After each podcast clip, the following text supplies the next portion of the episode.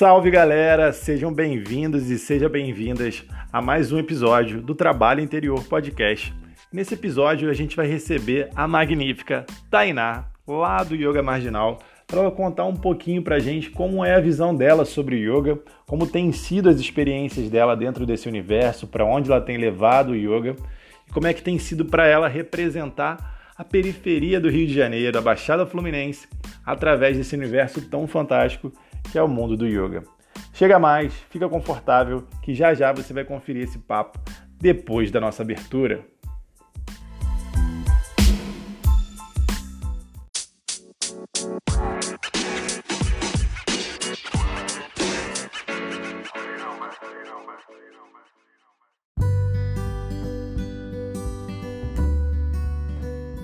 Fala galera, então o podcast no episódio de hoje, episódio 3, a gente vai estar com nossa amiga Tainá, diretamente do Yoga Marginal, desse yoga periférico, direto de Duque de Caxias, Baixada Fluminense.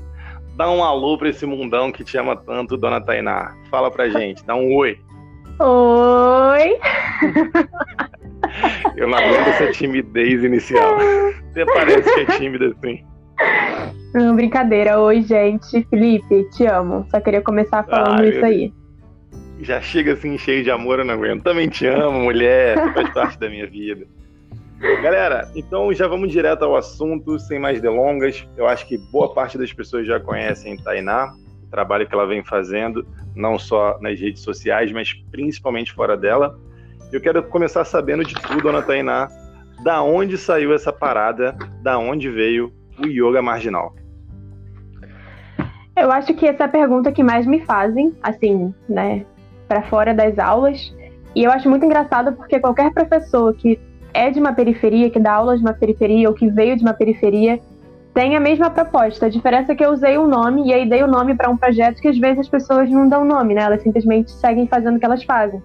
Então, o yoga marginal é só essa proposta de práticas de yoga em periferias, na Baixada Fluminense, em favelas. E aí, como colocar um nome facilitaria entrar em alguns espaços também, eu acabei colocando esse nome de yoga marginal. A palavra marginal, para mim, é muito. Ela tem um peso, né? Porque é o nome que, que dão para as pessoas que fazem coisas que as pessoas não concordam, mas ao mesmo tempo é um estado, né? Porque quem coloca a gente na margem são as outras pessoas, e a partir do momento que a gente se, se sustenta de que nós estamos na margem, que na verdade a gente está bem aqui, a gente não está em busca de um centro, isso, isso modifica também, isso ressignifica a palavra, né? Então, colocar yoga marginal é uma forma de ressignificar o espaço que a gente está. A gente está em um lugar periférico, mas não é nossa intenção, ou pelo menos não é minha, de que eu saia daqui em algum momento. Muito pelo contrário, eu quero que as coisas cheguem até aqui, né? Inclusive o yoga, sobretudo o yoga. Então, o nome yoga marginal vem disso, mas a prática em si é algo que várias outras pessoas fazem, inclusive você, né? Fazendo e possibilitando encontros de yoga em periferias. Tá. Então, quando eu conheci, quando eu conheci Tainá, eu conheci pelo Instagram e eu vi esse nome, né, Yoga Marginal, falei, caraca, é muito maneiro. Mas mais maneiro que isso, eu fui vendo os textos dela, vendo as coisas que ela falava e combinava muito com várias coisas que eu acreditava e trazia para mim. E depois eu fui vendo que essa mulher incrível era de Caxias, do mesmo lugar que eu tava, do mesmo lugar que eu vivo e, e tipo, foi esse encontro. E imediatamente, eu sou super dado, né? Imediatamente já mandei mensagem falando com ela, que achava maneiro demais a ideia dela, não sei o quê, a gente tinha que se conhecer, trocar ideia pá, não sei o que lá.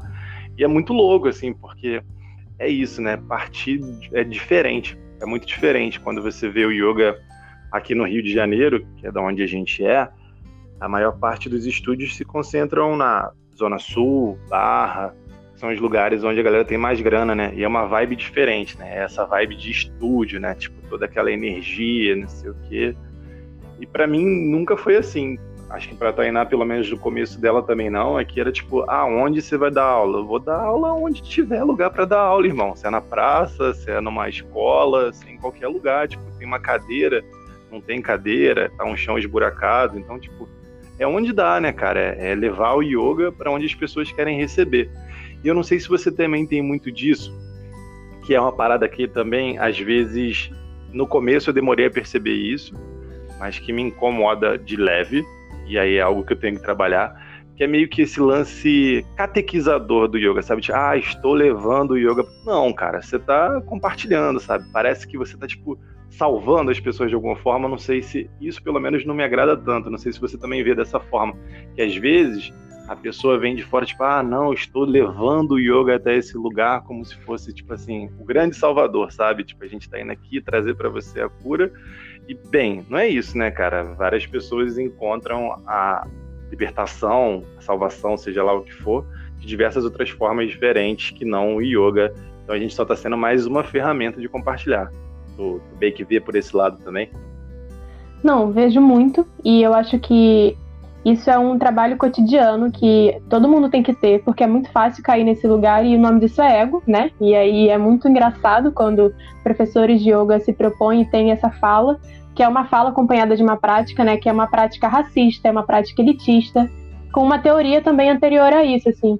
Mas eu acho também engraçado, para além de ficar muito puta com isso, porque normalmente essas pessoas chegam aqui na periferia ou chegam numa favela, sei lá, e elas acham que vai ter mó galerão e não vai ter.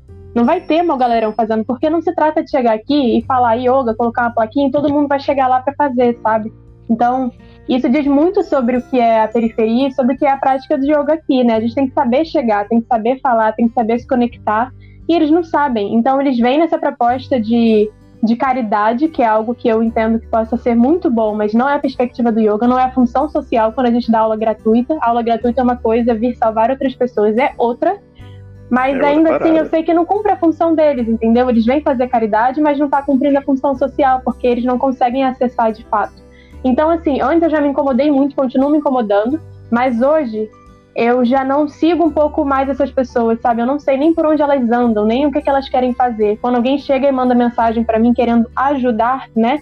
Vir aqui dar uma aula por mim, eu falo: olha, não precisa não, porque eu vou estar aqui todo dia dando aula e quebra logo ali, sabe? Essa ajuda a gente não quer, né? Porque não se trata de ajuda, se trata de uma outra coisa, de construção mesmo, né? Construção de comunidade.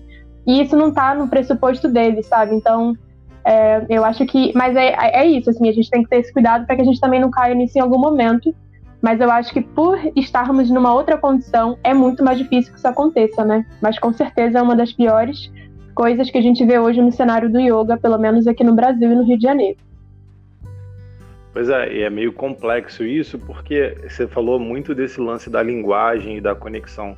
Às vezes é muito difícil se conectar, né? Tipo, com uma prática que é algo que às vezes é tão distante. Já é difícil para uma pessoa que está dentro ali daquele padrão de aceitação, de, de acolhimento, né? Em que a pessoa às vezes é muito ansiosa, muito agitada, seja lá o que for e, e, de repente ela te joga numa cultura, você é jogado numa cultura que você nem entende bem, que, que o linguajar é diferente, que a forma de falar é diferente, e você não se sente conectado, porque aquelas pessoas estão vivendo uma outra realidade. Você fala, cara, isso não é para mim. Quando na verdade deveria ser para todo mundo, embora não seja ainda, mas a gente está aí lutando para cada vez mais democratizar o processo. E, e, é meio esquisito isso de você não se sentir conectado com algo que é pura conexão, né? É, é isso, assim, eu acho que isso é qualquer outra prática que chega na periferia, mas sobretudo práticas que chegam na periferia e não partem dela. Por isso que eu sempre bato nesse, nesse lugar, assim, de como é importante o lugar de onde as pessoas estão vindo, né? Esse território que a gente está vindo. Então, é um yoga, o yoga marginal está falando de yoga da margem, que vem da margem, né? E que fala para as pessoas da margem também, porque não tem nada de errado vir um professor da Baixada Fluminense e querer dar aula na Zona Sul. Né, para quem não é do Rio de Janeiro, vir uma pessoa de uma periferia e querer dar aula num espaço mais elitizado. Isso não é uma questão, isso não é um problema. Mas se for para dar aula na periferia, a prioridade vai ser sempre que sejam pessoas da periferia, porque essa linguagem não é algo que você aprende assim por mais que você possa se dedicar muito, isso é uma questão de estudo, se dedicar muito e aprender, mas não é natural. E quando a gente está aqui é. E ainda assim é difícil, né? Porque eu sou daqui, Felipe é daqui, e com certeza a gente teve muita dificuldade de acessar e de conseguir compartilhar o yoga no próprio bairro. Isso porque a gente está num bairro muito vizinho, inclusive, né? Felipe não é só meu Sim. amigo, mas é meu vizinho de bairro. Mas ainda assim é difícil, né? E formações de yoga, assim como universidades, assim como qualquer formação profissional, elas não ensinam a comunicação. E hoje a gente está falando de comunicação. Hoje, se o yoga consegue acessar ou não um espaço, é muito menos hoje sobre dinheiro e muito mais sobre comunicação, porque você pode colocar um valor baixo na sua aula e ainda assim não ter ninguém, porque a sua comunicação não vai acessar. Então, a gente tem que entender que as coisas são muito mais profundas do que de fato simplesmente algo elitizado financeiramente, né? Tá falando de outra coisa. E as formações de yoga, que aí vamos falar, né? Foco no yoga, não ensina isso de forma alguma, né? Assim, não, não existe nem esse, esse viés para pensar comunicação, como se já tivesse dado que as pessoas que estão ali estão falando de iguais para iguais, quando isso é mentira, né? A gente não está falando nunca, na verdade. Porque as pessoas são diferentes mesmo quando elas compartilham o mesmo espaço. Então, eu acho que hoje a palavra para a gente democratizar o yoga é a comunicação, é saber, é a linguagem, é os, os processos de tradução e é o que eu venho tentando construir com o yoga marginal e o Felipe também, né? Porque a gente tá aí, o Felipe é yoga marginal, então eu acho que é o que a gente vem construindo. Não sei se você pensa dessa forma, né? Se a comunicação de fato hoje é a, é a ferramenta, eu, assim. Eu acho que é, e eu acho que a geografia diz muito sobre as coisas, assim. Eu não sei, você provavelmente também conversa com outros professores de outros lugares, assim, que não são dos grandes centros. É, você percebe que isso estou falando no âmbito geral, assim, porque claro que a gente tem várias exceções às regras, mas em que, sei lá, você percebe essa, essa, esse movimento de, de conexão maior. Por exemplo, você não vê os estúdios da Zona Sul, ou os professores da Zona Sul, do Rio de Janeiro ou da Barra, se comunicando tanto entre si no sentido de, de, se promoverem enquanto grupo, sabe? Ah, esse aqui é o fulano, meu amigo, olha que aula maneira que vai ser desse cara. Enquanto que, sei lá, aqui na Baixada, tipo assim, os meus alunos são alunos da Tainá, os alunos da Tainá são os meus alunos, e todo mundo se mistura, e se tem a parada dela, a gente é, indica evento, indica o que vai acontecer, porque é isso, todo mundo querendo ver a coisa acontecer, sabe? Independente do Felipe ou da Tainá, a gente quer que as pessoas se conectem e, façam suas revoluções pessoais. Então é um processo que acaba saindo muito da gente e indo para o coletivo, né? Eu acho que essa percepção geográfica, e quando eu falo com gente de fora, sei lá, às vezes alguém que veio lá de uma cidadezinha de Minas ou do interior do Rio e troca uma ideia comigo, é muito de um jeito acessível, né? Tipo, não sei se tu sente isso também. As conexões que você fez aí se passam por esse lugar. Não, completamente, assim, eu acho que a gente tem esse espírito de comunidade muito grande. E aí não é uma questão romantizada, não é porque, ai, nossa, amo o Felipe, eu nem te conhecia, né, há um tempo atrás. E ainda assim, se eu não te conhecia pessoalmente, mas se eu sei que existe o Felipe, um professor de yoga em Caxias, eu vou indicar o Felipe, um professor de yoga em Caxias. Sem essa ideia de competição, né, porque Primeiro porque nem tem muito professor em Caxias é. na Baixada, então a gente já não tem esse espírito que é ótimo, né? A gente não não veio para cá com esse medo de perder aluno para outra pessoa, porque a gente sabe que não precisa desse medo aqui na Baixada, mas esse, esse, essa falta de medo tem que se manter, né? Porque daqui a pouco vão ter outros professores e ainda assim a gente tem que entender que ninguém perde aluno para ninguém. A gente está só construindo uma comunidade e eu acho que pessoas de periferia fazem isso muito bem porque elas precisam. A gente precisa estar em conexão com as outras pessoas por uma questão mesmo de sobrevivência, né? De saber o que, que o outro está fazendo, de ajudar. E não é simplesmente romântico porque todo mundo se ama, não se trata disso, né? Eu, por exemplo, indico pessoas lá da, de Nova Iguaçu que eu nunca vi pessoalmente, né? Mas sei que está construindo um trabalho de yoga lá. E, e, isso falta muito dentro da comunidade do yoga, e eu acho que é por isso que todas as pessoas de periferia que conseguem acessar o yoga, quando elas entram, elas se sentem muito sozinhas, porque elas não têm esse espaço de comunidade, e depois, até que a gente se encontre, né? Porque eu demorei a te encontrar, eu demorei a encontrar outras pessoas, então até que esse encontro acontecesse, eu me senti muito só, porque Sim. fazer conexão com as pessoas que não eram daqui não fazia sentido para mim. Mas a partir do momento que eu conheci, a conexão foi automática, assim, né? Foi muito rápida, porque se trata disso, se trata de saber da existência do outro e a gente já tá feliz por isso acontecer, né? Saber que o yoga tá aqui pelo, pela boca, né? Pelas mãos de outras pessoas também.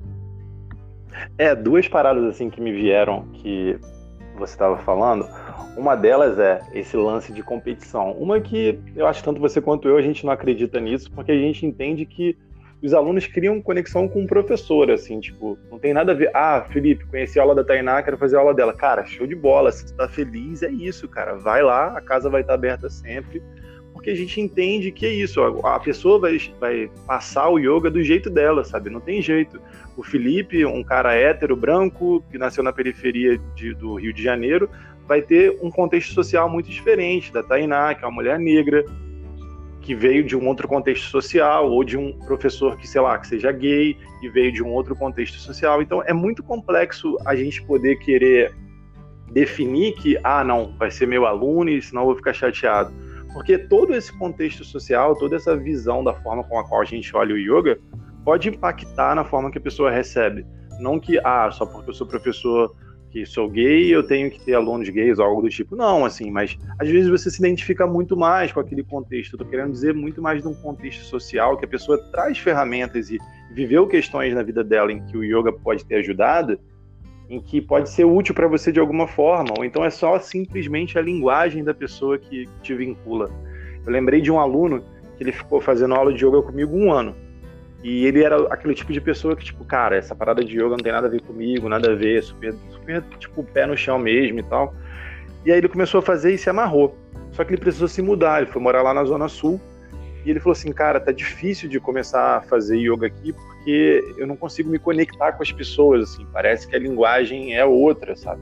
E eu falei, cara, às vezes não é a Zona Sul, às vezes são só as pessoas, vai experimentando que chegar uma hora que você vai encontrar alguém que vai se conectar com você. E aí essa, esse match, quando acontece, é incrível. Isso acontece comigo, com você, com qualquer pessoa. Tipo, às vezes é só uma conexão com o estilo de aula, né?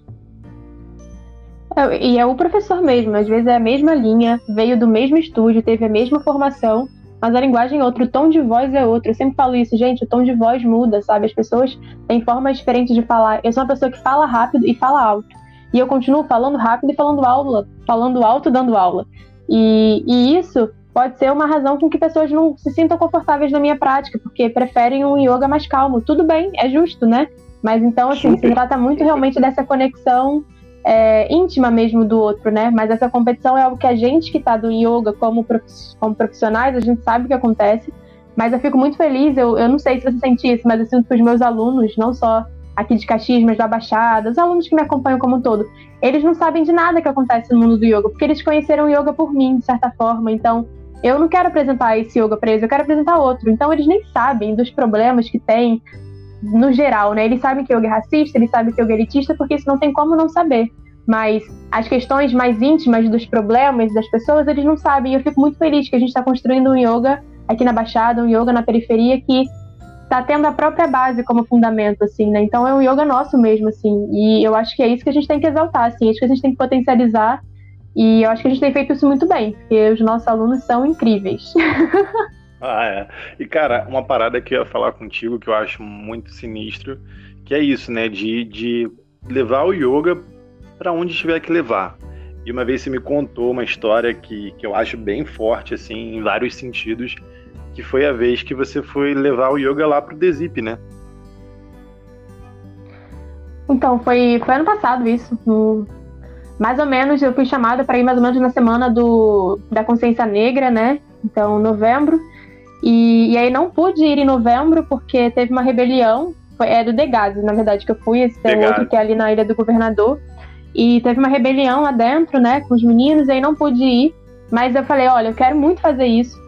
Só que eu tava morrendo de medo ao mesmo tempo, né? E aí, como a gente cria os nossos estereótipos também, até a gente que sabe que a gente vai encontrar lá gente como a gente, tem medo de entrar num lugar que a gente não conhece e que pessoas contam tantas histórias. E aí que é importante a gente pensar nas histórias únicas, né? Então, obviamente ali é um espaço que. Desculpa, desculpa te cortar. Quer contar para as pessoas o que é, porque nem todo mundo sabe o que é o Degase?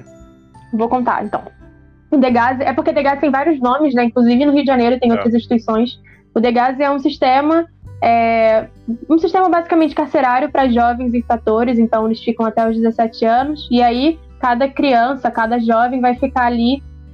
Na verdade, criança não, né? Mas cada jovem vai ficar ali de acordo com o tempo que o psicólogo, que o terapeuta ocupacional, que o, o juiz indicar, né? Então, aqui no Rio de Janeiro, eu não sei quantos nós temos hoje, não sei se você sabe, Felipe, mas temos não, alguns. Não ideia ali na Ilha do Governador, que ficam os maiores, então tem o centro de mulheres, tem o centro de meninos, eu fui no de meninos, e isso também já foi uma questão também maior para mim entrar num lugar onde só ia ter homem, de toda a minha turma ia ser homem, é, foi uma foi um foi um medo que eu senti, né? Mas ainda assim eu, eu queria muito estar lá. Assim, eu não sabia, eu não sei nem explicar a razão, assim, mas eu sabia que eu queria muito estar lá. Me convidaram para fazer esse trabalho e aí eu falei, ó, me coloquei à disposição, e isso é muito importante para as pessoas que estão aí começando no yoga a, como profissão, né? E perguntam como é que faz para chegar nos lugares. Gente, se coloquem à disposição, sabe? É isso que a gente tem que fazer, se colocar à disposição.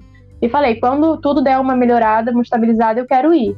E aí cheguei lá, e assim, até hoje eu sinto muita coisa quando eu penso nesse dia, porque foi um dia muito muito dolorido, na verdade, de especial, assim, claro que tem, mas foi muito dolorido porque você entra num espaço e você vê um espaço completamente preto, você vê um espaço completamente negro e de juventude, né? Uma juventude que está ali com tanta potência. Eu, eu olhava para aquelas pessoas e sabia a potência que tinha naquele corpo, mas que ou não tiveram oportunidade, não tiveram espaço, ou que foram realmente, né? O, o cotidiano delas foi levando elas para outros caminhos, assim. E o que mais me doeu foi entrar lá e ver que os próprios profissionais que estão ali dentro muitas vezes não acreditam mais naquela galera que está lá, sabe? E se quem trabalha com eles não acredita neles, cara, onde a gente vai parar, né? Enfim, aí fui lá fazer esse trabalho de yoga e, e, e assim, todo então, mundo chegava para mim e falava, pode falar. Então você chegou lá, tipo, tinha uma sala bonitinha, com ar-condicionado, os tapetinhos organizados para você dar aula, é isso? Claro, Aguinha, tudo isso. Incenso do lado né? de fora. Aham. Tudo isso. Como é que foi? Como é que foi Tinha água aromatizada e caralho. então, quando eu cheguei lá no, no assim que eu entrei, é um morrinho assim para subir, tinha um campo de futebol, e é real isso, tá? Isso agora, né? tinha um campo de futebol imenso, assim, com um gramado verde lindo. Cheguei animadaça lugar, lá né? em cima. Caralho, tipo assim, achei o lugar. Campo de futebol, não vai precisar, não vai machucar a grama, melhor lugar. E aí cheguei lá em cima toda animada. A equipe que me chamou era uma equipe muito boa, não é à toa que eles, né, pensaram em levar a proposta lá. E eles já começaram a rir. Eles, ah, Tana, a gente sabia que você era uma das nossas. O nosso sonho é usar aquele campo de futebol, mas não pode porque o campo de futebol fica muito perto da rua e eles ficam com medo de levar a galera pro campo de futebol e acabar tendo uma rebelião, enfim, eles fugirem. O que já uhum. aconteceu antes, a gente entende. Então, meu primeiro, né, minha primeira ideia ali já foi quebrada. Mas essa é a nossa proposta. Vai chegar e a gente vai ressignificar o espaço até a gente conseguir dar aula, porque dificilmente a gente chega no lugar e a gente já sabe o que vai encontrar, assim, né, já sabe a infraestrutura. Sobretudo pra gente que é daqui. Então, quanto a isso, eu fiquei muito tranquila. E aí eu saí de um campo de futebol e me colocaram numa sala de cimento cinza, pequena, é, com grade, obviamente, né? Tudo lá tem muita grade, tudo é muito cinza. E colocaram lá os 15 meninos que se, enfim, candidataram de certa forma. Que na verdade eles foram meio que obrigados também, né? E. Mas o. Para além deles, assim, o que mais me chamou a atenção foi a galera, assim. A galera chegava para mim e falava: olha, desiste, viu? Porque cara, eles não vão respeitar, eles não querem nada com nada, isso aí, ó. E falava assim, apontava e tudo mais a galera que não tinha me chamado, né? A galera que tinha me chamado tava super otimista, assim. Todo mundo foi com roupinha também para fazer, sabe? para fazer junto. E aí a gente vê a diferença, né, da, dos espaços de formação, como é que pode ser fazer junto, fazer com, ao invés de estar olhando. E aí, uhum. o. E aí, enfim, levaram eles pra sala, a gente chegou na sala, e aí chegou o guardinha lá, eu esqueci o nome que dão pra eles, mas enfim. E o agente penitenciário, né, mas que fica com essa parte dos jovens, e falou: olha, cabeça baixada, mão para trás e escuto o que ela vai falar. E aí eu olhei para ele e falei: você vai ficar aqui dentro ou vai ficar ali fora? Ele vou ficar ali fora e o que precisar você me chama. Eu falei: tá bom. E assim que ele saiu, eu falei: gente, então, levanta a cabeça, solta o braço, tira o chinelo. E eles não sabiam o que fazer, porque eles estão tão. É, a privação de liberdade é tão grande que até quando eles tinham acesso a um pouquinho de liberdade, eles não sabiam o que fazer. Porque, pô, cara, é real isso? A gente pode? E pode, né? Então eles tiraram o chinelo, levantaram a cabeça e, e soltaram os braços. E isso para mim foi muito significativo. Para mim aquilo ali foi o yoga, sabe?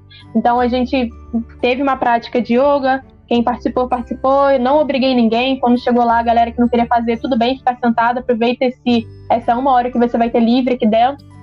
E foi isso, assim, né? Então, eu acho que o yoga é você chegar num espaço, você saber, não saber o que vai encontrar e ainda assim estar tá preparado e se preparar na hora e ressignificar, né? Então, isso de. E no yoga tem muito cabeça baixa e braço para trás, né? Existem muitas posturas que a gente faz isso.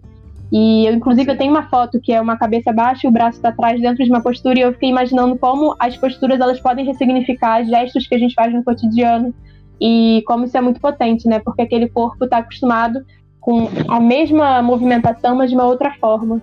E com o yoga eles foram apresentados a uma liberdade que só depende do corpo deles, né? Não depende de uma outra infraestrutura. Então por isso que eu acredito muito no yoga e saí de lá assim, com o coração cheio, cheio de tristeza também, porque é isso. Quando cheguei, ficou todo mundo, onde você é? Eu falei, ah, sou de Caxias. E eles, caraca, tem uma galera de Caxias, sabe aquele menino ali? Eu, ai, pelo amor de Deus, não quero nem olhar. Que pode ser um primo de um amigo, pode ser meu vizinho, pode ser alguém que a gente conhece, com certeza pode ser, e com certeza é, né? Então eu não queria nem ver então a gente vê como a nossa galera tá ali, né? A nossa comunidade está lá dentro, os nossos jovens estão lá dentro E isso é muito dolorido de se ver, mas ao mesmo tempo me sinto muito honrada de ter conseguido né, compartilhar um pouquinho e espero estar lá mais vezes. E a prática foi isso, né? Pé no chão, sem tapetinho, lugar cinza e vamos nessa, né? E vamos então, é nessa, é cabeça uma, no chão. É mais, é mais uma prova de que a gente não precisa de nada para praticar yoga, né? Só o nosso corpo e um espacinho, sei lá, de um metro e meio, dependendo do seu tamanho, e, e vai embora. Né? Ou seja, não é seu é caso, mas é isso. Não é o meu caso, um metro e meio. mas é isso, assim, e é muito louco, porque você, no fundo você nunca vai saber como essa prática, que é algo simples, eu não digo nem até dos asanas, etc., mas só o fato dele poder tirar o chinelo, alguém falar de igual para igual, sentar num grau hierárquico com, com essas pessoas, deve ressignificar para ele, tipo, aquela uma horinha ali, sabe, no meio daquilo tudo que ele está vivendo. Então, você nunca vai saber o real impacto disso na vida daquelas pessoas, né? Não. Não, mas é, é isso, assim, né? Me deixei sempre à disposição, falei o Yoga Marginal porque é fácil encontrar o nome e falei, olha, onde vocês estiverem, quando saírem daqui, espero que vocês possam buscar e eu vou estar tá aqui, né? Então eu recebi uma mensagem de um menino que saiu, mas ele já não estava nem aqui, estava lá em Campo Grande, mas mandou mensagem, assim, falando que tinha saído. E assim, é, é isso, assim, né? Essa potência, que é o yoga do yoga mesmo, né? Não é o asana, não é a postura, mas é essa possibilidade de olhar para o outro e, e, ver o outro, né? Ver o outro e saber que o outro está ali, tem uma potência, não tirando o que eles potencialmente fizeram também, mas é entendendo que eles não são só aquilo, eles não são só o erro, eles não são só o que fizeram eles estar ali dentro, eles são muito mais que isso o corpo deles tem muita potência, né? O corpo deles tem força, o corpo deles consegue ter uma flexibilidade, porque eles precisam também, né? Então, é algo que o yoga pode ressignificar e pode proporcionar outras coisas. Eu vejo a potência que eles têm no corpo, que era algo que eu não tinha, por exemplo, e você também diz que não tinha tanto, né, no corpo. Eles já têm. Então, se eles estivessem numa formação de yoga, eles seriam professores em termos físicos fodas, em termos de teoria também, porque eles têm a vivência deles que é maior que muita coisa, né? Então, mas é isso, eles não tiveram esse acesso, então usaram a potência do corpo deles para outra coisa. E tudo bem, né? Não estou aqui para julgar isso, mas sabendo que eles têm muitas outras outros caminhos que são negados nesse percurso aí, né? Pelo governo, pelo Estado, pela, pela sociedade. Pois é, e você falou muito disso, né? De, de, da idade da galera, galera jovem. E você, a bonitinha aí, quando fez 18 anos, decidiu com 18 anos, lançar um Vipassana. Assim, pá, 18 anos, vou lá fazer um Vipassana. Cara, da onde saiu isso, Tainá? Nunca tinha feito aula de yoga ainda, não tinha feito nada, não. Yoga você já tinha feito? Yoga eu já tinha feito. E aí tu falou assim, cara, mãe, vou fazer um curso de Vipassana. Ah, explica também o que, eu vi passando aí pra galera, pra quem não sabe, vocês vão entender aonde Tainá foi se meter com 18 anos. Não, gente, não posso explicar, porque eu também não sabia, por isso me meti. Eu tenho dessas, entendeu? Eu também não sabia, então eu vi uma parada que eu achei maneira. Não, brincadeira, foi assim, eu já conheci o yoga, né? Eu, eu já fazia yoga e eu não tinha regularidade na prática, mas eu tinha um professor que era um surfista lá da Barra da Tijuca que me apresentou ao yoga e é uma pessoa que eu tenho um carinho imenso até hoje. E então ele me ensinou algumas sequências e por isso eu continuava fazendo yoga em casa com as sequências que ele tinha me ensinado. E, e ele falava muito sobre Vipassana e tal, que tinha mudado a vida dele, que era muito importante e tudo mais. E eu, assim, escutando, levando na brincadeira, porque tudo eu sempre levo na brincadeira, ainda mais naquela época. E eu era, eu gostava muito, de, até hoje eu gosto muito de futebol, mas eu gostava muito, eu sofria muito pelo Flamengo, assim, sabe? Tava numa época específica que eu estava sofrendo mais, tem épocas que a gente não tá sofrendo, inclusive, né, como ano passado, mas enfim. Nesse ano lá, quando eu tinha 18 anos, eu estava sofrendo. E teve um dia que eu tava meio puta falando de futebol e tal. Ele, ai, Tainá, você tem que parar com isso, vai pro Vipassana, você vai voltar outra pessoa, nananã, tudo vai mudar de, de configuração. E ele, um dia, ele foi e mandou um link e falou: Ó, vai abrir inscrição, vou tentar me inscrever, se inscreve aí. Eu pesquisei saber o que era, não. Alguém falou que era legal, fui lá me inscrevi. E depois recebi um e-mail falando que eu tinha conseguido. E eu fiquei, pô, felizona, né? Pô, consegui, Felipe. O Felipe não, Rodrigo, o nome dele. Aí o Rodrigo, pô, maneiro, eu não consegui, porque pra homem acabou mais rápido dessa vez e tal. Pô, mas vai sim. Falei com a minha mãe, minha mãe achou doideira, mas até então eu já tinha feito várias outras doideiras também, então ela, dentro desse, desse nicho, ela já estava acostumada a falar, ok, filha, vou te levar, né? Maravilhosa, como sempre, apoiando tudo. Só que o Vipassana que eu fiz foi, assim, dois dias depois do carnaval, e eu sou a pessoa do carnaval, então eu fui pro carnaval, vivi o carnaval, vivenciei, completamente que eu podia. Dois dias depois, fui eu pro Vipassana, sem saber o que era. Ah, vou só meditar, né? Ficar ali com a natureza e tudo mais. E aí chego lá, eles pegam tudo, assim, né? Então, Vipassana é um, pra quem, né, nunca ouviu falar, eu não sei nem explicar direito, porque eu nunca mais retornei. Mas é a proposta que você se coloque a 12 dias à disposição de uma meditação e é uma meditação bem diferenciada, no qual você não se comunica. E eu falo não se comunica porque as pessoas acham que é a meditação do silêncio, mas é um silêncio como um todo. Então você não lê, você não escreve, você não se comunica com o olhar, você realmente fica no seu silêncio, no seu mundo, né? E eu não estava esperando isso, assim, por mais que eu tivesse lido minimamente os acordos, porque eu li, eu não tinha compreendido completamente do que se tratava. E quando eu cheguei lá, a proposta é que sejam 12 dias. Um dia para você chegar, um dia para você sair e 10 dias nesse, nesse silêncio, né? 24 horas de silêncio mesmo, ninguém fala, tá? Não é, ah, eu já tô avisando logo para depois ninguém falar que eu não avisei. Ninguém vai entrar lá, quem escutar isso aqui não vai ser como eu, que entrou lá achando que. Não sei nem o que eu esperava na época. E aí fui, assim, eles pegam os seus celulares e tal, botam guardadinhos. É uma experiência incrível, realmente. Eu não vou dizer se é positivo, negativo, porque não se trata disso, se trata de ser uma experiência muito diferente. Eu nunca tinha vivenciado isso na minha vida, nunca esperei. Acho que ninguém, né, nunca esperou ficar 10 dias em silêncio, sem se comunicar. Então, se vai ser positivo ou negativo, pouco importa, na verdade. A experiência conta muito mais e eu agradeço muito por ter ido. Mas realmente, assim, é algo que a gente é importante ler antes, sabe? Para que a gente saiba onde a gente está entrando. eu consegui concluir os, os 12 dias, né? Deu tudo certo. Mas muitas pessoas acabam indo embora e tudo bem, isso não é um problema, você sentir que naquele momento não é para você. Só que o que eu gostei muito do Vipassana é saber que, primeiro, é de graça, né? Isso é uma coisa que a gente tem que saber. Vipassana é de graça, então é uma, é uma formação, é uma formação não, mas é um curso, uma experiência de meditação por 12 dias gratuita, com alimentação, com acomodação, com tudo incluso. Só que, como ninguém conhece, quer dizer, como ninguém não, como as pessoas pretas não conhecem, porque os brancos sempre conhecem tudo, a galera sempre tem acesso a tudo, você chega numa, numa, numa experiência dessa e só tem gente branca, né? Que foi o que aconteceu na minha época. Então, cheguei num espaço onde tinham, eram 60 mulheres e 60 homens, e assim, majoritariamente, pessoas, majoritariamente não, completamente branco, né? Tinha um ou outro, assim, preto, e aquilo me incomodou muito também. Então, por mais que. Uhum. Você não pode falar sobre isso, né? Então, é meio complexo. Você pode perguntar aos professores, quando você está com muita dúvida, você pode perguntar alguma coisa. E só nesses momentos que a gente tem de comunicação, mas ainda assim é um lugar. Como o silêncio é tão profundo, você até se pergunta mil vezes se você realmente quer fazer alguma pergunta e tudo mais. E então foi um processo assim que eu agradeço por ter ido, foi muito importante, foi muito legal, foi muito louco também, mas eu acho que tem muita coisa que a gente tem que repensar, né? Inclusive isso, ser um espaço gratuito onde só tem pessoas brancas lá dentro, tendo a chance, né, a possibilidade de conhecer um pouquinho dessa prática. Pois é, em compensação, por outro lado, recentemente também você se encontrou, né, no seu espaço que foi no Connect, né?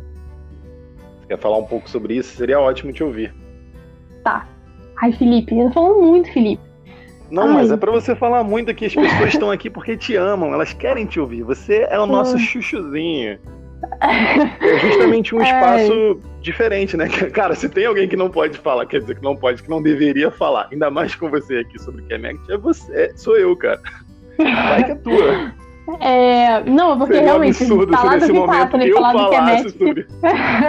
Seria um absurdo se nesse momento eu tiro o seu lugar de fala e eu começo a explicar tudo sobre o Connect Yoga. Isso é sensacional. É, mas então, é porque falar do Vipassana e falar do Kemet realmente são experiências completamente diferentes, porque pela comunidade, né? Então, se, se em um lugar eu me senti, por, por mais legal que tenha sido, eu me senti muito sozinha, e sozinha mesmo de olhar para o lado e falar, cara, isso não faz muito sentido. Por outro lado, eu conheci o Kemetic Yoga e eu, assim que eu pisei lá e eu vi a galera, eu falei, nossa, eu tô em casa. Né? Então, essa sensação de estar em casa é uma sensação muito boa e é um estar em casa com a sua comunidade, né? Não importa onde você vai estar, se você olha pro lado e você se reconhece, você se sente em casa, você se sente seguro, né? Eu nunca me senti segura uhum. é, em outros lugares. Não uma segurança, né, física, de violência, nada disso, quer dizer, uma violência física, né? Porque existem outras violências. Mas uma segurança mesmo de brincar, uma segurança de saber que você pode perguntar e as pessoas vão te responder, vão te escutar. E nesse espaço eu me senti em casa. Então, em 2017 eu conheci o Kemetic Yoga. Kemetic Yoga é o é o yoga africano, né? É o yoga que vem de África, que vem do Kemet. Kemet é o nome que a gente dá para o Antigo Egito, na África, para quem não sabe, porque, né? A gente tanto fala do Egito como um espaço de criação que a gente até ignora que o Egito está na África, porque a gente tem essa necessidade né, de retirar tudo aquilo que foi é, importante de construção da humanidade, a gente retira da África como se eles não tivessem tido essa capacidade e como se não tivessem até hoje essa capacidade de construir e de criar ciência. Então, o yoga africano, que é Magic Yoga, ele vem desse lugar, tem essa origem, e eu conheci em 2017 pela internet uma professora e naquela época ela era a única professora de Kemetic Yoga no Brasil, que é a irmã Yama. E eu sou apaixonada por essa mulher, ela mudou minha vida, assim. Sou muito grata. Legal. E, e aí foi muito engraçado, porque eu conheci na internet, assim, fiquei super empolgada. Eu já tava no yoga há uns nove anos, assim, né? Já, uns oito anos já estava no yoga e eu nunca tinha escutado falar, assim, nunca, nunca, Felipe. Tipo, nunca tinha me falado que existia um yoga africano. Então, quando eu vi, a primeira coisa que eu falei, eu falei, ah, cara, até parece, sabe?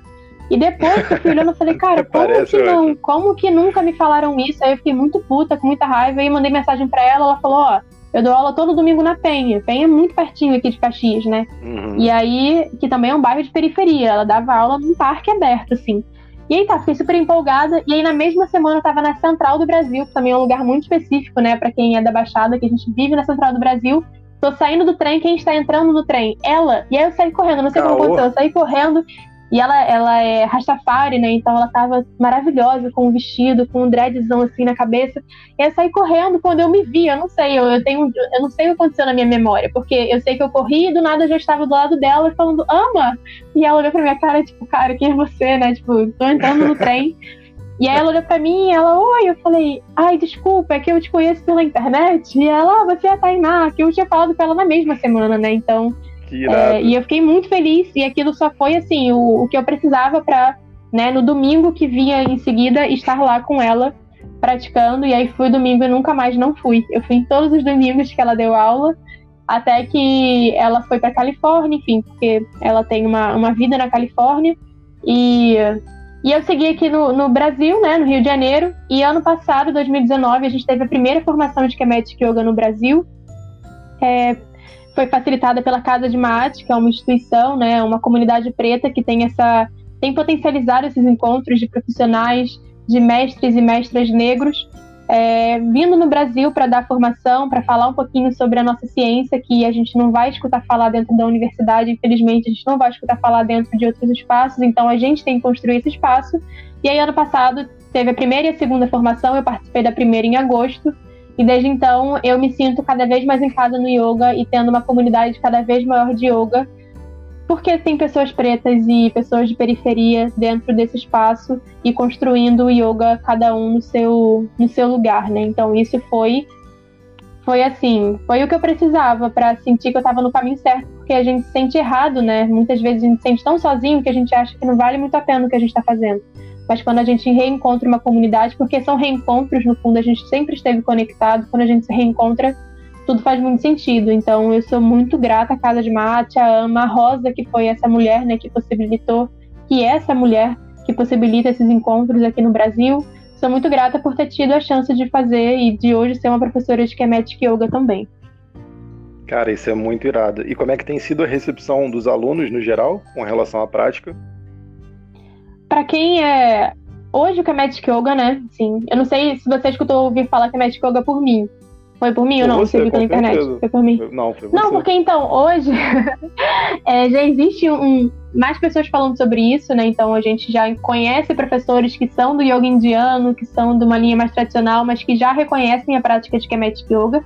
Mas até pouco tempo não se escutava falar sobre isso, né? Então a recepção para a comunidade preta, que eu acho que a princípio é a comunidade que a gente tem se preocupado mais em levar o Yoga, a recepção é sempre muito boa. Não necessariamente que as pessoas vão praticar, né? Não significa isso, mas elas se colocam mais à disposição de escutar, né? De falar, poxa, veio da África isso, deixa eu escutar que papo é esse, né? Então, isso é muito legal ver que as pessoas se reconhecem, ver que a gente está resgatando uma origem africana de mais uma prática de autocuidado, porque a gente está falando de yoga, mas poderia estar tá falando de uma porrada de outra coisa que a gente, se estudar, se pesquisar, vai chegar em África como origem. E isso faz com que as pessoas se permitem, né? Se permitam entrar um pouquinho mais dentro da prática. E aí, dentro da comunidade do yoga, que já é profissional, existe uma resistência muito grande. Mas é isso, eu não me coloco num lugar de, de luta nesse espaço, assim. Quem gosta, gosta, quem aceita, aceita, quem não aceita, isso não vai mudar nada, né? O fato do Kemetic Yoga existir, de pessoas praticarem Kemetic Yoga, de ser uma professora de Kemetic Yoga. Então, mas assim, cada vez mais pessoas pretas têm entrado dentro da prática do yoga pelo Kemetic Yoga. Isso é importante falar porque uma vez que você entrou dentro do yoga, pouco importa depois o que é que você vai fazer, se é Kemetic, se é Hatha, se é Oi, se é em você vai fazer yoga porque você sente que o seu corpo pede, né? Sua mente pede aquilo. Mas com certeza pessoas pretas têm entrado cada vez mais dentro da filosofia do yoga através do Kemetic Yoga. Pois é, você falou de um negócio do preconceito, etc., da resistência. Eu fico vendo isso com todas as outras linhas do yoga, né? Para quem é aluno e aluna que está ouvindo isso agora, é, tem professores de yoga que são, dão aula há muito tempo, muito tempo mesmo, mas não tempo suficiente para entender um yoga completo. Afinal, o yoga tem mais de 5 mil anos e as linhas vão se ramificando aí, coisa pra caramba.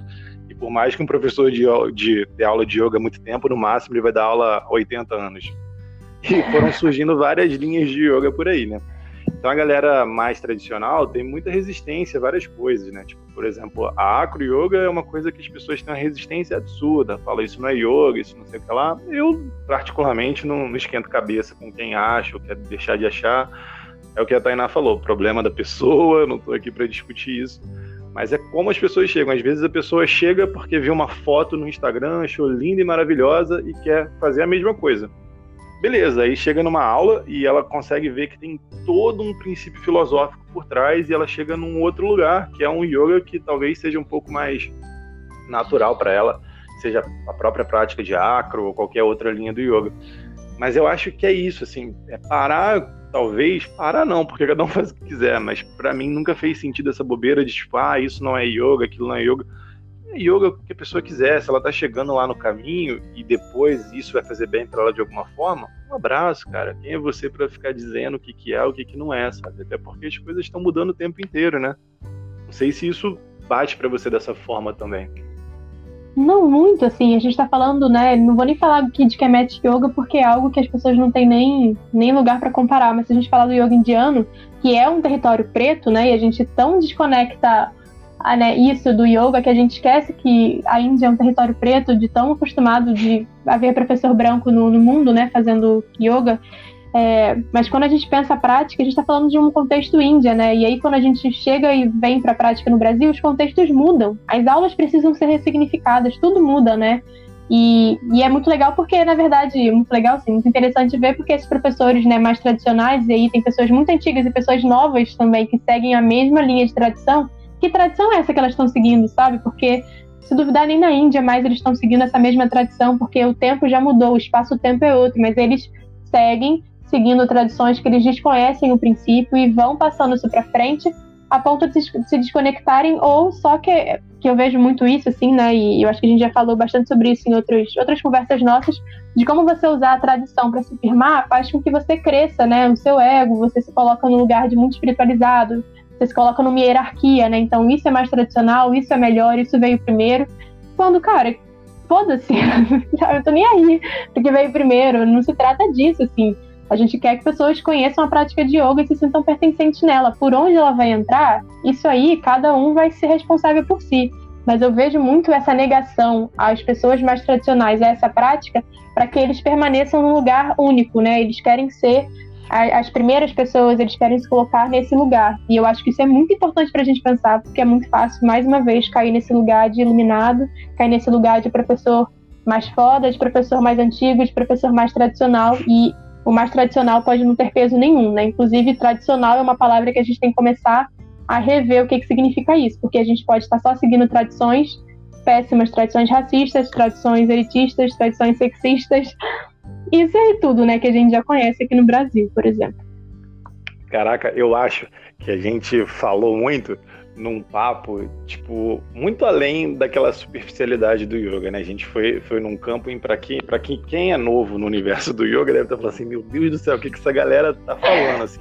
Foi mal, Cara, galera, mas é porque porque é uma galera que, pô, eu não sei, assim, é muita conexão, é um yoga real, sabe? Tanto eu quanto o Tainá, a gente é muito pé no chão com essas coisas, assim, tipo de, de que o yoga está muito ligado a questões sociais, assim, eles não andam desvinculados. Embora a gente aborde de forma muito diferente essas questões, a gente está muito conectado, assim, a gente é muito humano nesse sentido, então não dá para a gente fechar os olhos. Então são questões que futuramente, se você está engatinhando agora no universo do yoga, eu espero que ou você demore muito tempo para encontrar, ou realmente nem encontre. Sim, Mas sim, sim. vamos falar agora para essa galera que tipo é nova. Tainá, preciso de quê para praticar yoga?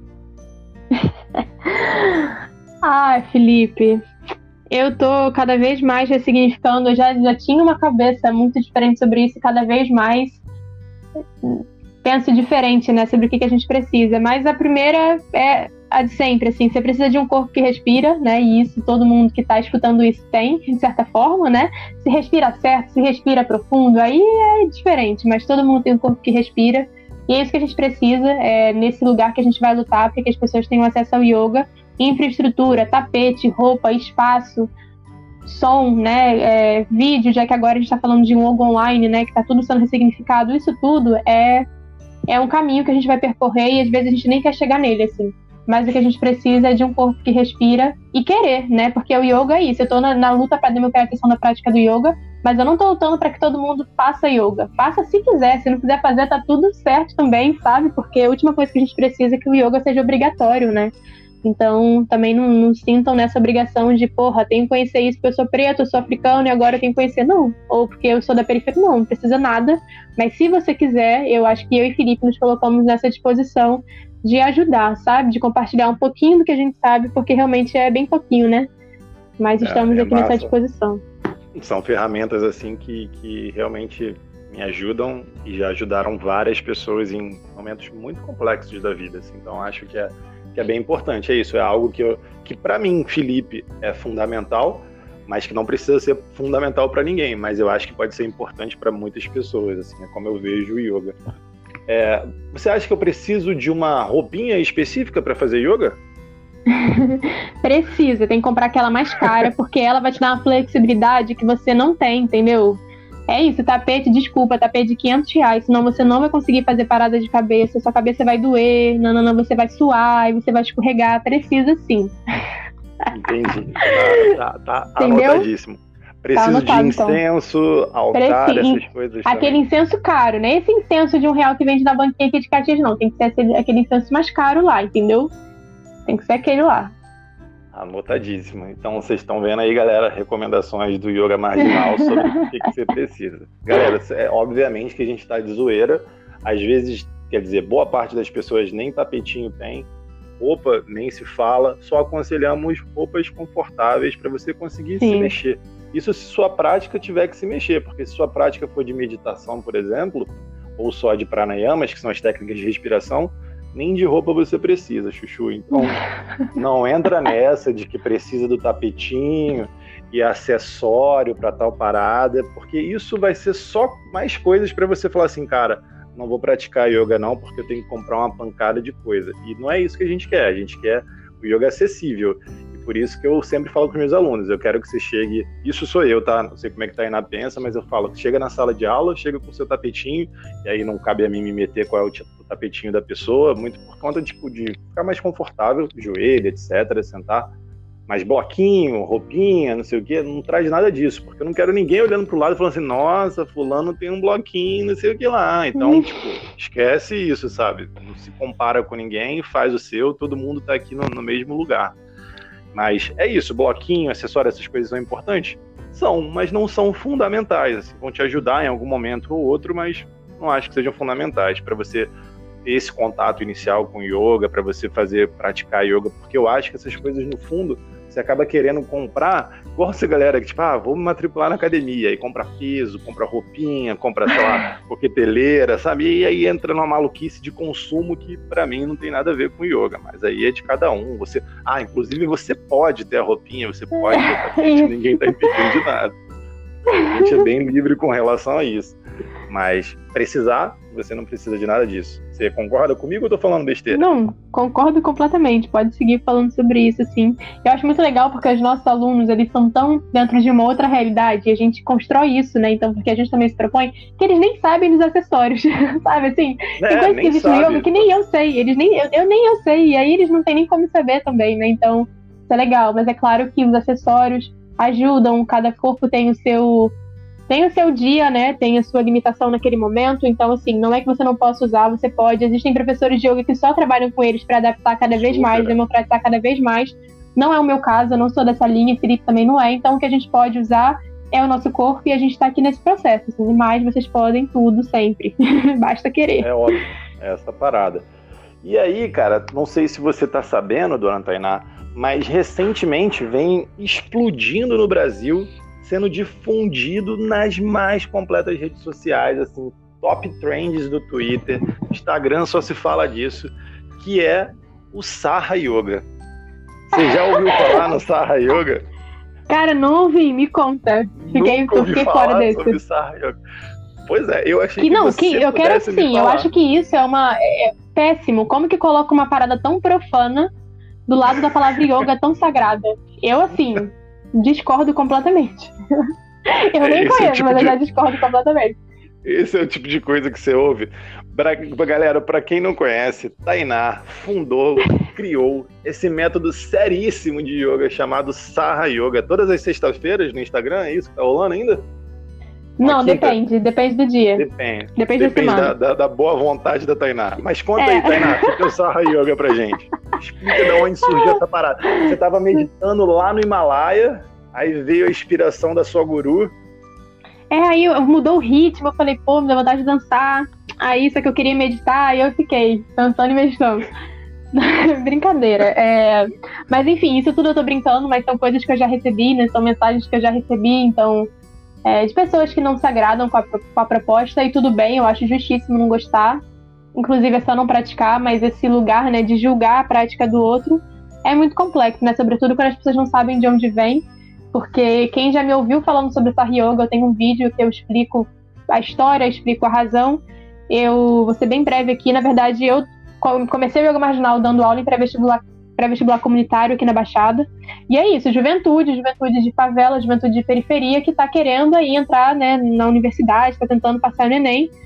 E aí me chamam às vezes para dar uma prática de yoga para, enfim, é, possibilitar um encontro com a respiração para que as pessoas se sintam mais preparadas para as provas. E aí, especificamente, um pré-vestibular que eu fui, eu cheguei lá, tinha mais homem do que mulher, o que normalmente é difícil, normalmente em pré-vestibular tem mais mulher do que homem. Mas tinha mais homem do que mulher e eles estavam muito naquela, pô, profe, a gente não quer, pô, nada, nada com você não, a gente gostou de você, mas a gente não quer fazer. Depois da sua aula vai ter uma aula de, de dança, a gente queria fazer mais aula de dança, sabe? A gente gosta mais disso.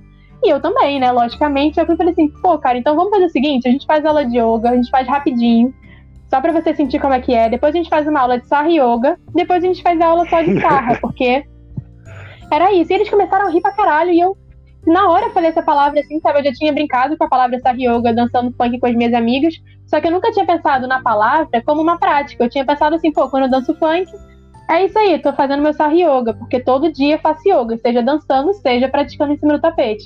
E eles acharam muito legal, assim, mas na verdade gostaram mais da, da brincadeira que eu fiz, de como eu usei as palavras, e eles aceitaram. Então eles fizeram yoga depois a gente usou as posturas de yoga para dançar um pouquinho do funk, eu só mudei o ritmo, que é isso que eu falo, a diferença do Sar Yoga pro yoga é o ritmo que eu coloco na aula. E a gente dançou um pouquinho, dançou funk, e depois veio uma professora para dar aula de dança, inclusive era zumba, ninguém esperava, e a gente dançou zumba a tarde inteira, e enfim. Então assim nasce o Sar Yoga, e, e, eu acho muito importante que as pessoas conheçam a história de onde vem, para que ninguém imagine que eu saio aí é, patenteando o Sar Yoga, achando que eu estou dando aula de yoga, porque eu sei que eu não estou. Tar Yoga é uma metodologia, é uma brincadeira com fundamento para que pessoas de periferia que nunca se sentiram pertencentes, não querem fazer yoga e não precisam, claro, mas que elas conheçam é, um pouco do yoga por outro caminho, né? Então, quando a gente vê as posturas de dança, sobretudo funk, posturas afri é, danças africanas, né, que trabalham muito a região do quadril, muito a região da pelvis, a gente vai ver que tem completamente, não só visualmente se parece com yoga, como em fundamento também se parece com yoga, porque a gente está falando de Kundalini, a gente está falando desse despertar, né? E aí foi um pouco disso, assim, que nasce Sar Yoga. Hoje eu pesquiso Sar Yoga, hoje eu pesquiso as posturas, Hoje eu tenho realmente aulas de Sar Yoga, quando, e, e eu falo muito assim, explicitamente, não é aula de yoga, não é aula de funk, é uma brincadeira com fundamento, onde a gente leva o yoga muito a sério, mas sem peso nenhum, só para que as pessoas possam despertar de uma outra forma e se reconhecer de uma outra forma, porque tanto o yoga como o funk, eles salvam a minha vida. Inclusive, eu falo que o funk salva a minha vida muito anteriormente ao yoga por uma questão de acesso. Eu tenho acesso ao funk Sim. desde sempre, o yoga não tanto, né? Então, é, é isso aí, o Sar Yoga, é essa brincadeira. Vocês não precisam querer fazer, não precisa gostar, tá tudo bem, eu entendo. Vale mas eu acho que respeitar, né? Eu acho que respeitar o lugar do outro, a história do outro. E eu sou muito grata ao Sar Yoga porque eu tenho muita gente que tem chegado à prática de yoga por conta do, do funk, né? Por conta do rebolado, sarrar. O Tainá, mas eu acho que a gente se conecta muito com o que você falou sobre comunicação lá no começo, né? Que é a forma com que você resolve dialogar com as pessoas. É isso. O Saha Yoga chega em corações em que talvez o yoga sozinho não chegaria, sabe? Muito por conta dessa ferramenta. Eu acho que, sem querer me meter no seu método aí e tal, mas eu acho que o Saha Yoga é muito mais do que um, um método de yoga, como você brinca, assim, é uma ferramenta de comunicação, assim, é uma linguagem, tipo, de que você encontrou para poder chegar. Igual quando a gente vai dar aula de yoga para criança, é outra linguagem. Quando a gente dá aula de yoga para só adolescentes, é outra linguagem. E o Saha Yoga é isso, é chegar em lugares que você não chegaria antes. Por exemplo, a Acro Yoga tem menos de 20 anos. É, nasceu justamente da, da, do casamento literal de um acrobata de, de, de Olimpíadas, de ginasta, com uma professora de yoga e que eles queriam misturar as duas artes. E aí surgiu o Acro Yoga. Agora, e isso agora é difundido pelo mundo inteiro, assim. E é isso, porque conseguiu conectar as pessoas de forma diferente, é uma prática muito lúdica, em que as pessoas se conectam, se conversam, você trabalha muito confiança, comunicação, desenvolve, sei lá, coragem, vai perdendo medos e tal. Enfim, assim como o Saha Yoga é um instrumento de, de revolução social, né, cara? Tipo, de que falar assim, olha só, esse é seu corpo, ele te pertence, você mexe como ele quiser, sabe? Tipo, como você tá com vontade de mexer agora. Se solta, né? Se liberta. E pra gente tirar um pouco também esse lugar do sagrado, né? E como se não é nem tirar o lugar do sagrado, mas tirar o lugar do profano, na verdade. Porque tudo é sagrado, né? Tudo aquilo que está relacionado ao nosso corpo é sagrado e a gente tem direito a ele. Então, quando a gente mistura essas práticas, a gente está querendo, ó, oh, o que você faz é, é, é, ciência, o que você dança tem fundamento, tem fundamento ancestral, é comprovado cientificamente para quem gosta da comprovação da ciência para alguma coisa. Porque senão a gente fica retirando sempre isso, né? Uma coisa sagrada, outra coisa você não pode fazer. E eu tenho muito esse cuidado para que as coisas todas se aconteçam juntas, porque de fato é assim que acontece, né? E quem acha que não é porque está se dedicando muito para não estar nesse fluxo natural das coisas, né? Porque tudo é sagrado quando a gente passa a enxergar dessa forma, né? Então, o Star Yoga hoje é o meu xodózinho, assim, né? e, e, é isso, assim, me faz muito bem. Eu, eu sou a praticante do Star Yoga, eu faço o Star Yoga em casa, sabe? Eu realmente tenho ele como, como a minha cura cotidiana. Tá, mas e quem não tem molejo nenhum, pode participar do Star Yoga? Essa, essa é a pergunta crucial. Poder pode.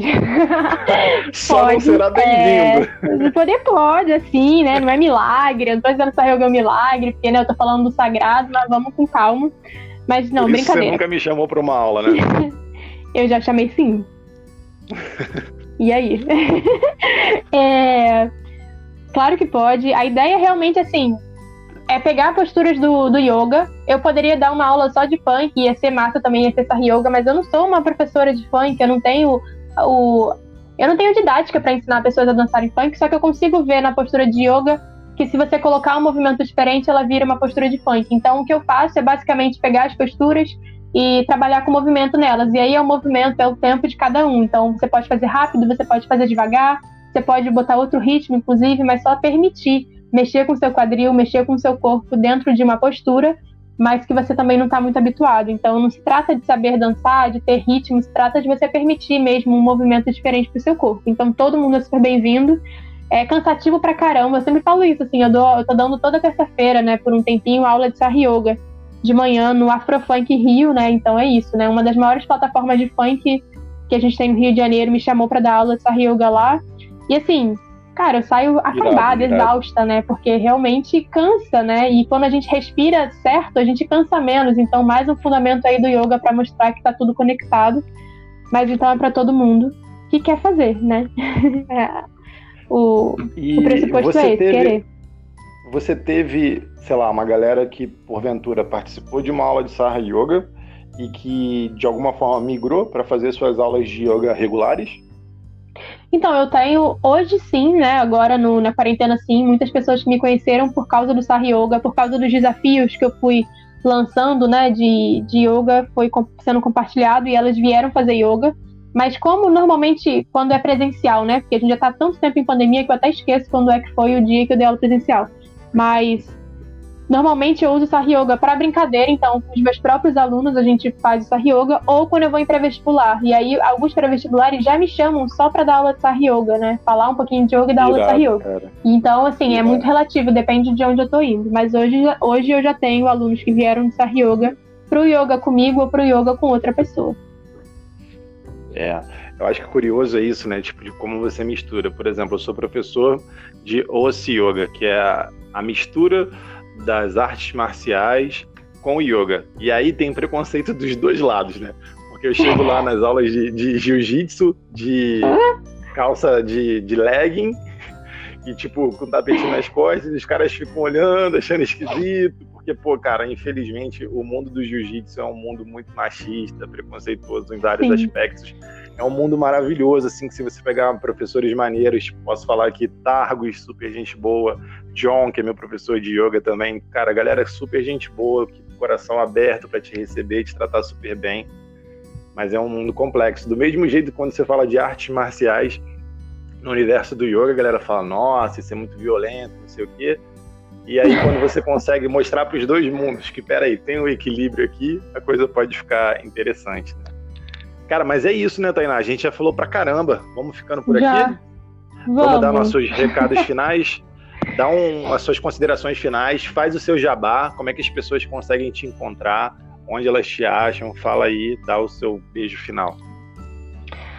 Ah, na verdade, assim, eu acho que eu já falei bastante, assim, né? Muito do que eu acredito. Eu sempre falo, Felipe também. E queria deixar isso muito claro que Yoga Marginal hoje é uma plataforma, né? Onde eu tô lá dando aula, quem tá lá falando é a Tainá. Mas todas as pessoas que têm um trabalho dentro dessa perspectiva são parceiros ou potenciais parceiros de Yoga Marginal. Então, é um trabalho comunitário. Yoga acontece em comunidade, é nisso que eu acredito. E é essa... A, a, pelo menos é o que eu gostaria que as pessoas entendessem do yoga, esse, esse, esse senso de comunidade essa, essa união, né, que o yoga pede. Então, agradeço muito ao Felipe desde a primeira vez que a gente se encontrou, né, numa aula sua lá no centro de Caxias e, e saber que eu não estou sozinha em Caxias tem sido muito bom, muito um lugar de muito conforto também para mim.